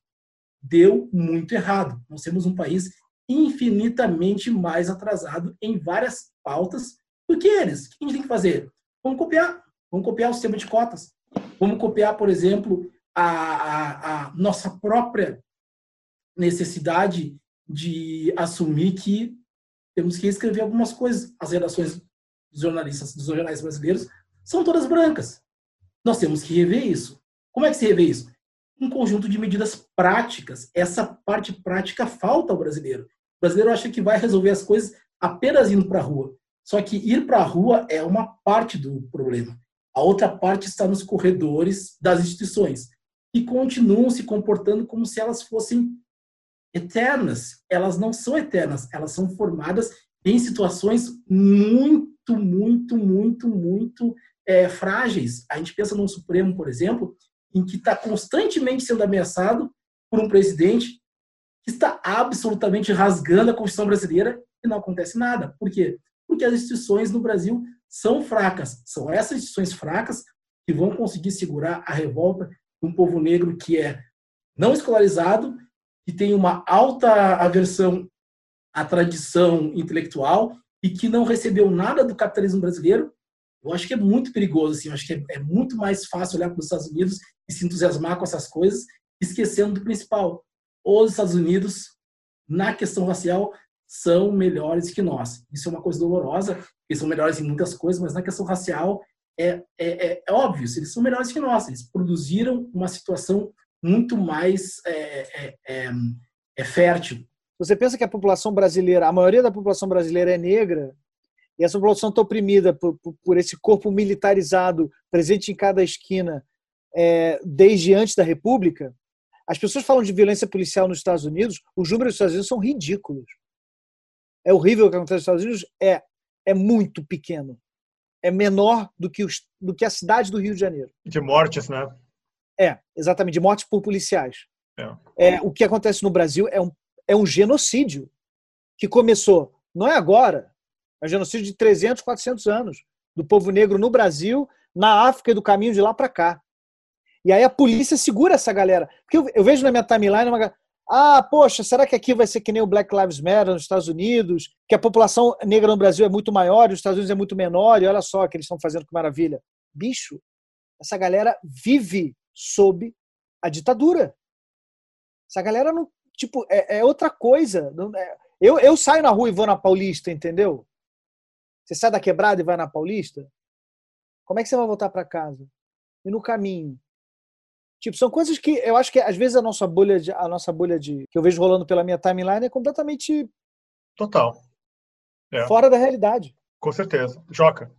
Bem, sobre medida de controle, eu acho, eu tenho a impressão que a, a questão, essa medida de controle é essencial, ainda é uma chaga que a gente, que a sociedade brasileira herda do período colonial. Bem, o, o, sistema educacional, por exemplo, como é que foi implantado no Brasil, se comparado, por exemplo, com a América Espanhola, né? Na América Espanhola existia, na Argentina existiam universidades, no México, no século XVII. Começo do século XVII já tinha universidade. Um sujeito, um criojo, um, um, um espanhol nascido na América, ele tinha onde estudar. Ele não poderia, os meios de restrição à ascensão social dele eles eram outros, eles eram da ordem da instituição, da ordem programática do, do, da escala social, né? Um grande exemplo disso é aquele é o romance Sama do Antônio de Benedetto, argentino, que foi filmado pela Lucrécia Martel recentemente, né? Que é um criojo à espera de notícias da Espanha, onde as ordens para poder ir embora, para voltar voltar a Buenos Aires. Gente, a, a primeira universidade brasileira é do século que século é, final, é, século, final do século XVIII, começo do século XIX, que é a Faculdade de Direito de Curitiba, que é a primeira universidade brasileira, né? Então, aqui o sujeito, durante a colônia, para ele estudar, ele tinha que ir a Coimbra. Ele podia ascender socialmente, só que para ele estudar em Coimbra, ele já tinha que ser necessariamente rico e filho, e filho de de um colono muito bem sucedido. Então, eu acho que as medidas de restrição que, que a colônia brasileira criou, alimentou e determinou, elas são altamente nocivas e é uma herança social que nós temos até hoje que não foi resolvida, que é a falta de educação, diferentemente do que acontece nos Estados Unidos. Bem, por quê? Eles tinham um motivo óbvio, claro, de contenção social através de restrição, controle, através da falta, da negação do direito à educação. Pô, mas eram 8 milhões de africanos trazidos para esse país, né? Quanto que equivale a, a, ao, aos africanos levados por traficados é, terrivelmente para os Estados Unidos? É, era o que? Um, quanto? Um quarto disso? Até menos, acredito, né? Em termos numéricos, assim. É, eles tinham que criar medidas de contenção e controle muito drásticas e radicais, porque se essa população se revoltasse, seria uma era numericamente muitíssimo maior do que a população branca do país. Haiti? Não, é, é uma herança que nós recebemos. Eu faria um comentário só nisso, que é importante, que é o seguinte, toda a América espanhola, ela, ela, claro, a colonização, as universidades são mais antigas. Então, até 1900, o Brasil ele era tá, muito atrás de qualquer país em comparação é, em, escolas públicas, em saúde pública. Agora, depois de 30, depois de Getúlio, incluindo os governos militares e o governo de esquerda, que acabou, que veio a, a Constituição, é um período curto da história brasileira, mas ele é muito importante porque talvez tenha sido o período de maior crescimento e expansão do Estado brasileiro em políticas públicas. Então, se tu comparar hoje o número de escolas públicas, universidades públicas que existem no Brasil, o sistema público de universidades, ele é muito maior do que o sistema mexicano, do que o sistema é, argentino. Se tu comparar, por exemplo, o sistema público de saúde brasileiro hoje, ele é muito maior do que qualquer do que o sistema qualquer outro país latino-americano. Então, o Brasil tem uma série de conquistas que a gente, no final do, ao fim do século XX, agora está jogando tudo na bacia da. está jogando tudo é, fora junto, na água, a criança com a, com a água. Mas, a, a rigor, por isso que me choca um pouco a, o Brasil optar pelo desmonte da sua democracia liberal, porque, tudo bem, eu sou crítico à democracia liberal e há vários problemas, mas todas as conquistas que houveram no Brasil, do ponto de vista da cidadania, dos direitos, importantes, conquistas importantes, é, vieram nesses últimos anos, depois da guerra, depois de 1950 até hoje. E o Brasil se tornou a oitava economia do mundo, e se tornou um país que, com uma, uma infraestrutura pública importante, que tornou ele grande, entendeu? Então a gente tende a achar hoje, claro, claro que é tudo imperfeito, e eu acho que as professoras, o ensino público no Brasil, ele é baixa qualidade, tudo bem.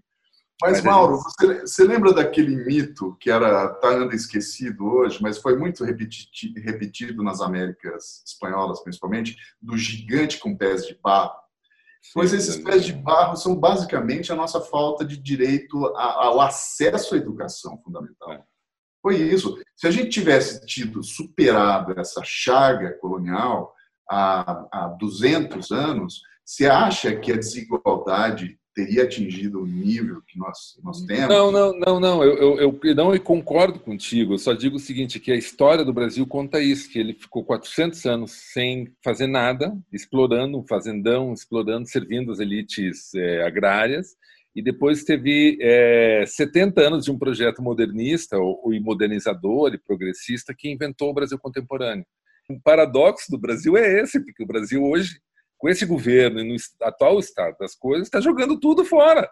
Quer dizer, tem um maluco, um capitão golpista do exército que chega e fala mal do. quer desmontar o SUS e ele consegue. Ele quer desmontar a universidade. Hoje o, o Weintraub estava falando que não quer sociólogo, filósofo tal.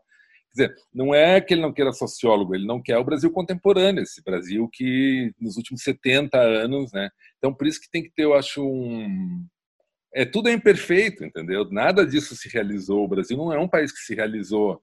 Eu tenho até uma tese, quando diz que não vai ter Copa lá, aquele negócio da Copa, é quando o Brasil disse, é que vem, não, né? É que vem. Vou realizar, mas não vai. vamos fazer uma rodada final aí, vamos para o terceiro bloco. Vamos começar pelo André Delfuego, Luiz Maurício, Joca, Cuenca e Mauro, tá?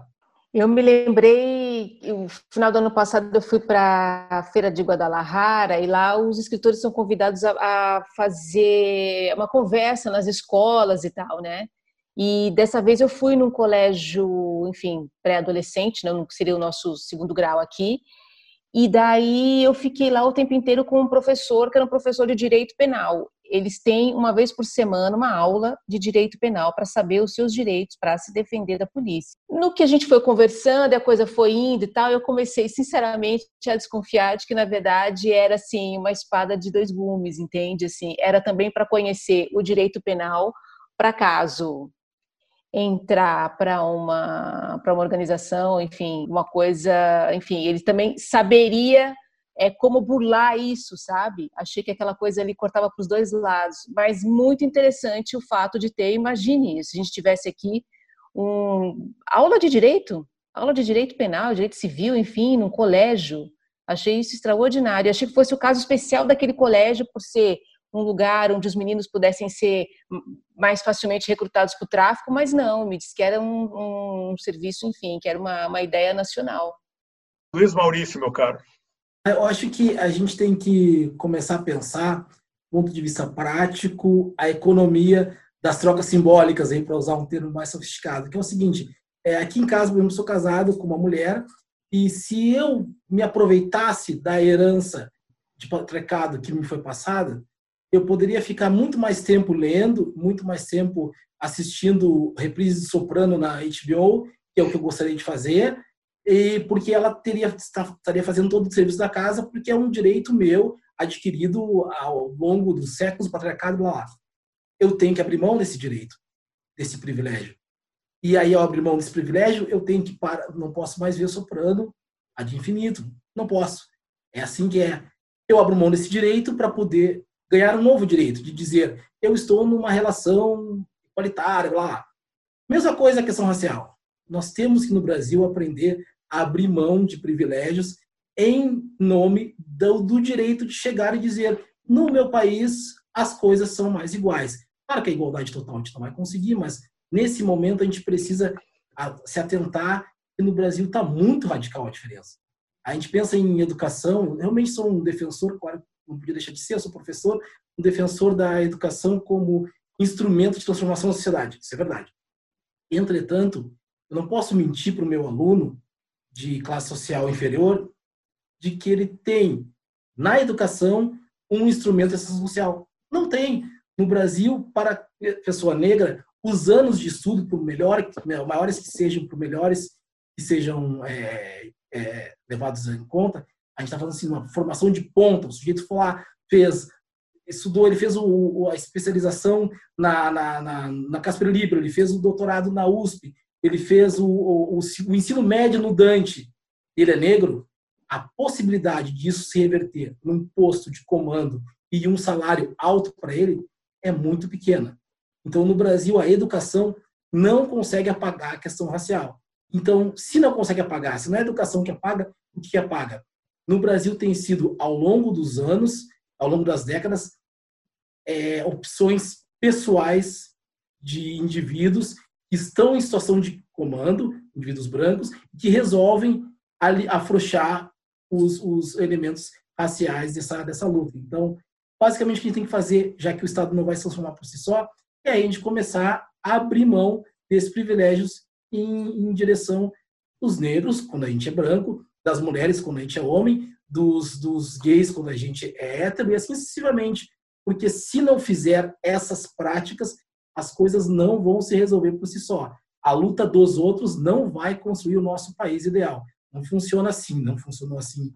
No mundo, em nenhum lugar do mundo, não vai ser no Brasil que vai funcionar. Joca.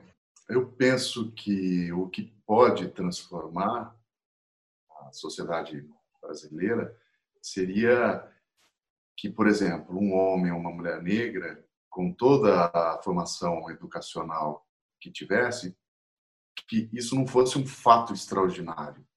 Né? Na medida em que isso se tornasse um direito comum, frequente, extensivo, sabe? Eu acredito, Luiz Maurício, que isso certamente surtiria o efeito que a gente deseja. E essa me parece é a grande questão, é o, o tamanho da nossa ex, é, exclusão, as proporções da exclusão social brasileira, que evidentemente aliena a população negra, mas também aliena o pobre, independentemente da sua origem racial, étnica, ou que seja, né? me parece que a, a, o aspecto mais é, inquestionavelmente democrático é, desse país, da nossa tessitura social, é justamente a desigualdade, que ela atinge a qualquer um, independentemente da sua, da sua origem. Né? Me parece, às vezes, até que a gente, como geração, nós teremos inclusive assim a triste, o triste papel, o triste é, é, testemunho a dar é, por termos vivido no, no, nosso caso aqui comum um período de uma década e alguma coisa onde aparentemente é, nós veríamos uma redução, uma ampliação dos direitos, uma estabilização social, socioeconômica e de, né? Então, de alguma maneira, nós somos órfãos dessa, dessas possibilidades que aparentemente não se concretizaram ou apenas começaram a engatinhar, né, Mauro? E, e, e hoje a gente vê tudo isso sendo sendo barateado, jogado, desligado, é, interrompido, todas as políticas possíveis, né, de inclusão. Não, é só um comentário que talvez que o Luiz, não sei se eu entendi bem, Luiz, mas que é talvez é, o problema é, você pode diminuir a desigualdade social e o racismo ainda existir, não é? Não é exatamente a diminuição da desigualdade social, uma, uma, uma igualdade de, de, de enfim, de, de, direitos, por exemplo, civil, não é? Casamento, salário e tudo isso, isso não ainda é garantidor de um problema minimizado no campo da, enfim, da, do preconceito racial, do preconceito contra, contra as mulheres, ter o mesmíssimo salário, sabe? Direito civil está lá. Mas, porra, enfim, é, não, acho que não, não, não necessariamente anda junto, né?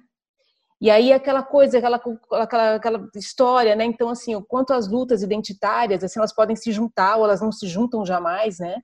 Mulheres, negros e gays, assim, de fato, né? E para uma luta maior que seria, enfim, a favor da desigualdade também.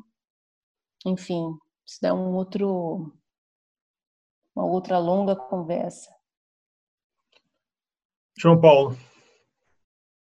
Eu não acho que é possível que a gente altere qualquer coisa nesse país se a gente não olhar primeiro para o dado básico dos direitos civis, do direito de viver e do direito de respirar. É... Você pode, enfim, estabelecer cotas na universidade, elas são bem-vindas. Você pode fazer programas de distribuição de renda, você pode fazer todo tipo de, de, de manobra inclusiva mas se essas pessoas não tiverem os direitos básicos, é, isso não adianta, adianta muito pouco, na verdade. É, eu acho que é, é, tudo muito anterior, entendeu? Você tem no Brasil, é, é um país que tem 60 mil homicídios por ano, 30 mil desses homicídios são jovens é, e 77% dos jovens são negros. É, a gente está falando de um, de um genocídio não sou eu que estou falando, é a Anistia Internacional e vários órgãos internacionais. É, a gente está falando de pessoas que, que têm a morte na esquina, que viram todos, muitos amigos sendo assassinados pelas forças do Estado, na maior parte das vezes. Então, assim, é, esse é que é o, o, o bode que está na sala, entendeu? É Para mim, isso é anterior a qualquer outra coisa. A gente não pode falar de direitos civis se a gente não tem direitos humanos. É uma coisa. É, é, é, é básico. Eu tenho direito a, a viver, a ser respeitado enquanto cidadão e a ter uma porta na minha casa e essa porta ela guarda o meu direito inviolável de proteger a minha residência, o meu lar. O Estado ou quem quer que seja só pode entrar aqui com o mandato. Isso é o básico, né? É o básico. Na sua porta. Esse básico funciona é, para nós, né? Os brancos desse grupo. É, na vida da, da maior parte da população brasileira, que não é branca, isso não funciona. Isso, isso é o básico. Então, esse problema ele é anterior à educação, me desculpa. Ele, ele vem antes. E é isso que os governos de esquerda não tocaram nem, no, nem, no, nem em Brasília, e nem nos estados, e nem nas suas prefeituras. Isso não foi tocado. O direito básico à existência, à inviolabilidade do meu lar, a, a não ser esculachado no caminho para o meu trabalho e de volta para minha casa. A de não estar sujeito a ser espancado ou morto pelo policial militar do meu estado. É isso que é anterior, entendeu? É isso que a esquerda nunca tocou. E o político mais demonizado, mais demonizado pela mídia hegemônica brasileira nos últimos vou falar 50 anos porque tem o, tem o, o Jango Goulart, mas nos últimos 30, 40 anos, quem foi? Quem é esse cara? É o Brizola. Sabe por quê? Sabe o que, que o Brizola fez que a elite do Rio de Janeiro e que a TV Globo nunca perdoou o Brizola? O Brizola fez uma coisa, além do programa dos CIEPs e tudo mais. O Brizola fez um negócio. Ele proibiu a PM de subir a favela. Ele proibiu. O secretário de segurança falou: não, a PM não sobe mais na favela. Porque a PM sobe na favela para matar, para oprimir e matar os negros que ali moram. E Brizola proibiu. Ele nunca foi perdoado por isso. A gente precisa de um brizolismo. Entendeu? Se fizesse um partido. Não o PDT, o PDT é uma merda. O PDT é pelego. Se fizesse agora o Partido Brizolista Brasileiro, eu entrava nesse partido. Assinava a carta de fundação do partido do PBB. Deixa eu fazer um aporte aí no, no, no que o Igor falou. É importante ver que grande parte das famílias negras brasileiras tem uma relação muito íntima com o Brizola, e o Brizola está no meio de um processo político de inclusão de figuras negras importantes como Abdias do Nascimento, e aqui no Rio Grande do Sul com Alceu Colares, que chegou a ser governador do estado, um estado é tradicionalmente branco, e única, é a única figura política brasileira, branca, que se preocupou com a baixa representatividade dos negros na cena política nacional. A gente teve dois governos Lula, teve um governo de um e meio, e gente, se somar todos os ministérios, são 30, eram 37 ministérios, a gente vai chegar a quantos ministros negros? Quatro, cinco, com muito esforço, se a gente fizer uma régua assim de, de pardo. E isso é um, é um, é um, é um, é dado importante. Eu acho que o Brizola, para grande parte da comunidade negra, e aqui eu estou incluindo, é, incluso, é realmente uma figura ímpar, assim, é uma figura que, com todos os defeitos, tem muito, teve muitos, foi uma figura que se preocupou verdadeiramente com esse problema, o problema racial brasileiro e como resolvê-lo agora. E não à toa que ele acabou sendo varrido de toda a política nacional, e não há ninguém que no Brasil realmente se predisponha a dizer que é um herdeiro de Brizola. E eu acho que isso, isso diz muito sobre como a política se organizou e com o que dá voto no Brasil, se é se colocar como amigo do poder ou se colocar como inimigo dele. Não, e esse cálculo político da estratégia sindicalista de chegar ao poder, que marca a lógica do Partido dos Trabalhadores, do seu início até o seu fim, que em vários aspectos da liderança petista é um partido morto, embora haja ainda bastante quadros importantes no, no poder, enfim, e quadros militantes, em termos de liderança do partido, é um partido morto. Você vê que é um partido, e eu participei disso porque eu fui filiado, e eu vi isso de perto, a forma como o PT colocava colocava o ataque ao Brizola em primeiro lugar. Destruir o Brizola era prioridade do PT. Eu vivenciei isso. Eu nunca fui militante, sabe, de festinha, de botequim. Eu participava de plenária e eu via que atacar o PDT e atacar o Brizola era prioridade do PT.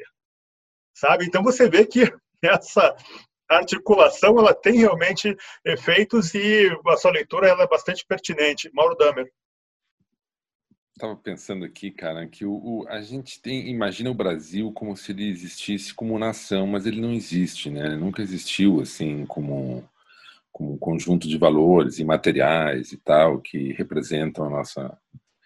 E o que vai definir o jogo do Brasil é uma é, o, é a economia mundial, cara. O Brasil se fudeu. O Brasil ele tinha um projeto no século XX que era se tornar um, o maior país da América Latina, uma potência mundial uma potência que tinha uma, uma que é, construiu uma democracia. É, e aí ele ia fazer a Copa e ele tinha um governo de esquerda que ia fazer as reformas possíveis, vamos dizer. E o Brasil foi sabotado, cara, e, e se auto-sabotou ou encontrou o seu limite, entendeu? Na, na de acordos possíveis. Então, não, não, não vai saber tão, tão cedo, assim, por que que aonde que se diluiu isso, aonde que se explodiu esse projeto, mas o fato é que ele se explodiu. O Brasil não tem hoje é, uma ambição que tinha, mesmo na sua elite, na diplomacia, de construir um país independente, uma democracia de Santiago Dantas, ou seja, um, uma, uma política de, de elite, né, de institucional dentro do, do Itamaraty. O Brasil que tinha na, que teve em alguns momentos assim é, cientistas e tinha um projeto de educação nacional que vem teve Vila Lobos como é, ministro da secretário de, de, música do governo que implantou a educação musical nas escolas o Brasil teve vários ideais e sujeitos e líderes que enxergavam esse Brasil aí é, moderno progressista e, e, o Brasil teve um partido que se construiu de esquerda, que não era marxista, não era revolucionário, e que era um projeto moderno de, de, de construção. Nessa, aí que vinha muito da crítica que se fazia ao Brizola, porque o PT, em parte, era um partido que não era tão populista, ele tinha uma, uma inserção nos movimentos sociais, enfim. Mas, assim, é, tudo isso confluiu para um cenário de, de implosão, cara. De implosão. O Brasil acabou. A gente, como artista, a gente, ou cada um de nós, né, na sua, na sua área, tem uma, é, teve uma visão de produção cultural dentro de uma, de uma democracia liberal, dentro de um ambiente onde o mercado era importante. Então, tinha uma preocupação com o mercado sistemática de audiovisual, de livro. E, e por uma razão econômica, por uma lógica econômica, por uma espécie de cartilha econômica, tudo isso foi desmontado para que se produzisse uma outra riqueza que ninguém sabia qual era, que estava ligada ao petróleo e que está ligada à geopolítica. Mas o fato é que se desmontou o Brasil. E então é, eu não, eu acho que a, a gente não vai ter líderes capazes de formular com a grandeza que o Brasil tem no mundo hoje, com, com o desafio da, da, da, que precisa ser é, enfrentado hoje, que é, é a situação mundial hoje, o cenário mundial, o Brasil não tem líderes, cara, é, capazes que, de, de guiar o país, cara. É assim, ele vai ser dividido daqui para frente, ele vai ser de um lado uma direita louca, uma direita terraplanista, uma direita racista, fascista, e de um e do outro lado tudo um balaio que vai ser uma esquerda progressista, onde vão estar todos nós, incluindo Lula, incluindo tal, tal, não vai ter meio termo, não vai ter outra liderança, não vai ter outro partido, não vai ter tempo para isso aí. E vai ser muito mais em função de acordos globais, de interesses econômicos, que vão pautar as decisões políticas. Mas esses caras que estão aí, essa, esse congresso, esses partidos, essa turma, é mais fácil a torcida do Corinthians e do Palmeiras acharem uma combinação aqui, elegerem mais vereadores aqui, do que esses partidos. Então, eu, a gente ainda a gente ainda fica disputando assim com uma espécie de visão de Brasil que não nos pertence, porque pertenceu a outros e tal, a gente foi beneficiado nesse processo todo, talvez, eu diria, mas é, a, a gente não soube defender. Muito bem, acabamos aqui o segundo bloco do podcast de modo geral e passamos para o terceiro bloco, onde se pinça, se seleciona a pessoa ou situação que daria bom conto ou romance brasileiro contemporâneo. Até.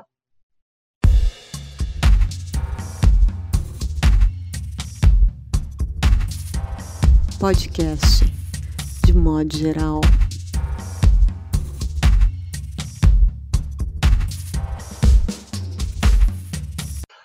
Olá, tudo bem? Voltando com o terceiro bloco do podcast de modo geral, edição 23. Como é tradição, vamos começar com a sugestão de André Del Fuego. É, como hoje o assunto passou por educação e polícia, eu me lembrei da República de Platão, que tem uma passagem sobre a educação do guardião, que é exatamente quando se explica, na verdade, como seria a educação na, na, na cidade ideal. E o, a educação do guardião é diferente porque ele precisa saber a diferença entre o amigo e o inimigo da cidade. E o que vai fazer com que ele tenha esse discernimento é, por exemplo, não ler Homero. A poesia vai tirar o discernimento de alguma, de alguma maneira desse guardião que precisa saber de quem ele está defendendo, né?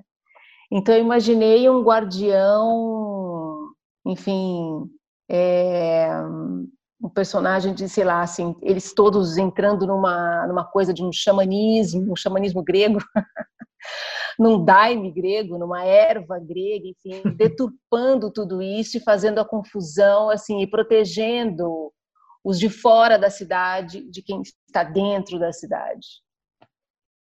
Muito bom. João Paulo Cuenca. Eu acho que o personagem da semana, para mim, eu fiquei lembrando daquele Silva do Chico Anísio, que tinha um óculos de garrafa, assim, que você viu o olho dele bem pequeno. É, e eu acho que está tendo uma espécie de, de falta de visão. Esse, esse, personagem meu da semana ele é meio cego. E, o personagem meu da semana é, aquele, é, é aquela pessoa que está esperando o golpe. É, é, um pouco meio como a gente estava. Todo mundo está pensando nisso, né? Vai chegar o golpe. E o golpe já foi dado como se foi em 2016, né? Ele está esperando que vão matar os opositores. Já mataram a Marielle em março de 2018. É, a gente está esperando que a gente vai ser censurado. É... Tem censura mais eficiente do que condenar uma geração de acadêmicos, escritores e criadores à penúria absoluta? É... e nós podemos falar, e quem disse que a gente está sendo escutado no meio de, desse ruído e desse caos de informação que é, que é produzido por esse governo?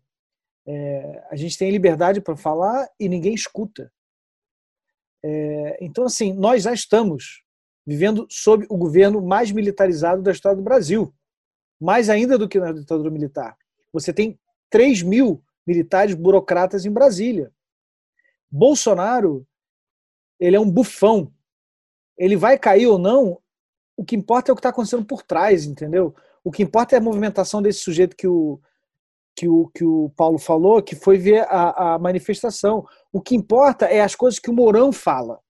Só para terminar. Sim. O Mourão ele deu uma entrevista semana passada em que ele falava não existe o menor risco de golpe militar no Brasil, de crise institucional. Como aconteceu com o Chaves, por exemplo, que o Chaves teve que fechar o Congresso e, e mudou a, a, a, regra da eleição, enfim, e deu um golpe. Isso não isso não, isso não tem a menor chance de acontecer no Brasil. E por que não tem a menor chance de acontecer no Brasil? Porque não precisa. Porque não precisa. Porque Exatamente. o Bolsonaro, ele cai e esses caras continuam no, com o Estado na mão. na mão. O golpe já foi dado. O golpe já foi dado. Faz quatro anos que já, já deram um golpe. E a gente fica esperando, meio refém dessa dramaturgia que o, que o bolsonarismo cria, é, no, no, no, numa coisa futura, quando ele está aqui na nossa cara. Então, meu personagem é esse, aquele tem aqueles óculos novos e não vê nada, o Silva do Chico Anísio. Muito bom. Mauro Damer. Cara, meu personagem, eu, eu teria, eu, eu não tenho vocação para ser escritor de romance, né? Para escrever, nunca, não tenho é, fôlego, né? Eu diria, assim, principalmente. Mas se eu tivesse fôlego para escrever rápido um romance, porque eu, eu gosto de coisas rápidas, né? Eu preciso, então. Mas eu esse esse linchamento que o PC Siqueira sofreu, talvez ele, ele tenha aconteceu, enfim, ninguém sabe exatamente que aconteceu. Eu escreveria um pouco os bastidores dessa luta digital entre hackers, assim, que se dá no Brasil, que tenta desmoralizar lideranças e tenta de alguma forma construir narrativas e pegar pessoas que são inocentes e outras que são. Então, eu, eu, eu construí um romance a partir dali de influencers e hackers, é, tentando sabotar e criar factoides na vida de cele celebridades, falsas celebridades, e, e, tentaria um pouco descrever esse cenário brasileiro, né, que é assim, é, Felipe Neto, é, PC Siqueira, esses caras sendo tratados como se fossem é, pensadores políticos, né? E no fundo eles estão ali porque representam esquemas de marketing, né, cara, de, de, de, de agências de marketing digital mesmo ali, que são os influencers de cada agência, de a, a Anitta, agora também eu tenho um, tem um jornalista, esse que eu nunca tinha ouvido falar, que é um fofoqueiro que ligou com a Anitta e tal, que agora vai começar a escrever sobre Brasília, né? Então, tudo é uma espécie de manipulação vagabunda da informação e do jornalismo. Então, eu, eu faria um pouco um romance sobre essa vagabundagem. Agora, não é. Legal. Legal. Luiz Maurício. Eu acho bem difícil fazer é, é, construção de personagens que nasçam da nossa vontade de construir personagem. Acredito numa, numa, numa, numa, em um processo mais inconsciente. Mas eu tô a horas querendo construir um personagem que seja um alter ego e, ao mesmo tempo, seja identificado como o deputado federal Hélio Negrão, o Hélio Bolsonaro. É, eu acho isso uma figura emblemática. Eu penso nisso também. É do que, que representa a questão racial no Brasil, de como essa questão é ambígua e no meu romance imaginário, no meu conto imaginário, é, ele finalmente tomaria consciência, não de, de, de, ser negro, isso eu acho que é uma, uma, uma, um essencialismo banal nesse caso, mas do governo Bolsonaro como ação liberal. Então, acho que existem duas decepções com Bolsonaro muito possíveis. A primeira é a questão moral, alguém pode se decepcionar com, com o governo porque ele é imoral, porque ele é, ele é chega a ser grosseiro, ok? E a segunda decepção, que eu acho que é mais interessante, é do ponto de vista da, da agenda liberal. Eu acho que durante muito tempo a gente acreditou que Bolsonaro tinha sido eleito para implantar uma agenda liberal, tal, que Paulo Guedes era um Chicago Boy. Nada disso é verdade. A gente tem aqui, se a gente tiver um pouquinho de, de, de, de humildade para assistir os pessoal legal da economia, a Mônica De Bolle, a Laura Carvalho, vem desmontando essas narrativas imagéticas aí, essas narrativas fantasiosas sobre a política econômica brasileira e apontando que é tudo mentira, tudo burla, né? Tudo farsa. E eu acho que o Hélio faz parte dessa, dessa farsa. Não a farsa pessoal do indivíduo Hélio, mas a farsa de um Brasil que precisa sempre esvaziar os movimentos com a presença de grandes contradições. Ele é um cara negro, visualmente negro, num governo absolutamente fascista e racista e ao mesmo tempo ele é o cara fascista dentro de um corpo que é absolutamente é, é, vítima desse racismo, desse fascismo. Então acho que daria um ótimo personagem e um bom conto, assim, quase na, na, na, numa linha mais fantasmagórica. Muito bom. Joca. Bem, como eu dizia, é, a gente está vivendo uma época em que o apocalipse saltou do campo do imaginário para a realidade. Né? Isso evidentemente nos assusta. Mas será será que é possível é, transformar tanto medo em escrita literária? Eu sempre gostei muito daquela história, daquele exercício que o John Cheever, o contista norte-americano, dava lá nas oficinas dele em Iowa, é, que dizia assim que é é, escreva uma carta de amor como se você estivesse escrevendo em um edifício em chamas. Tem uma outra ideia que me, me encanta muito, que é aquela de que no momento da nossa morte um filme vai passar diante dos nossos olhos com todas as cenas da nossa vida, né? Será mesmo? E mais, será que no, no, no momento final da nossa morte nós vamos ter tempo para um romance, como que é o, o, o Dahmer, ou para uma história curta, para um conto? Mais do que isso, se a gente tivesse deixando essa aqui, esta, partindo desta para melhor, o que que a gente levaria com a gente? Que tipo de recordação? O, ao poeta e, e, e diretor francês o Jean Cocteau lhe perguntaram uma vez se a tua casa incendiasse, o que você salvaria do fogo? E o Jean Cocteau respondeu: o fogo. A gente passa o tempo todo esperando uma ordem né, contra a nossa morte. E quando, bem, quando não se tem tempo suficiente para escrever um romance, bem, aí está o conto, aí está a história curta. Daí que eu tô de uma coisa, eu só tenho certeza de uma coisa, que no momento exato da morte, o que é aquilo que a gente vai contar para nós mesmos vai ser essa história curta e não um longo romance. Portanto, escrevamos, né, essa história curta. Salvemos o fogo. Muito bom. Então, um pouco nessa linha do Joca, eu imaginei André Del Fuego dialogando um pouco com a Cris, mas foi uma ideia que chegou por outro caminho.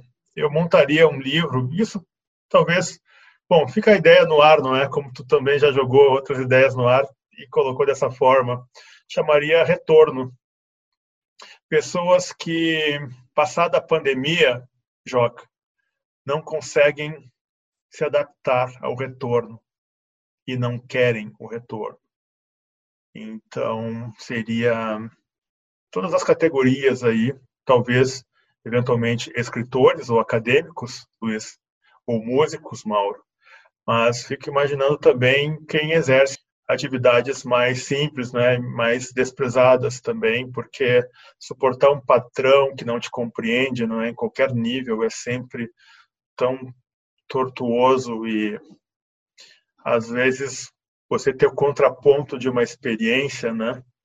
Essa revolução que aconteceu agora para vários professores que estão percebendo que conseguem dialogar com seus alunos pelo Zoom, que conseguem abrir canais no YouTube, porque o canal no YouTube, né, pecha, esse preconceito com o YouTube, ele vai ele tá, está desaparecendo para vários intelectuais no mundo inteiro que estão abrindo filósofos, analistas econômicos estão abrindo seus canais no YouTube e de repente se percebe que o confinamento era melhor do que o retorno. Com essa rodada e agradecendo a presença de Luiz Maurício Azevedo, Joca Rainer Sterron, também André Del Fuego, Mauro Damer, João Paulo Cuenca, nós fechamos a edição, o episódio 23 do podcast de modo geral. Obrigado pela presença de vocês. Até a próxima.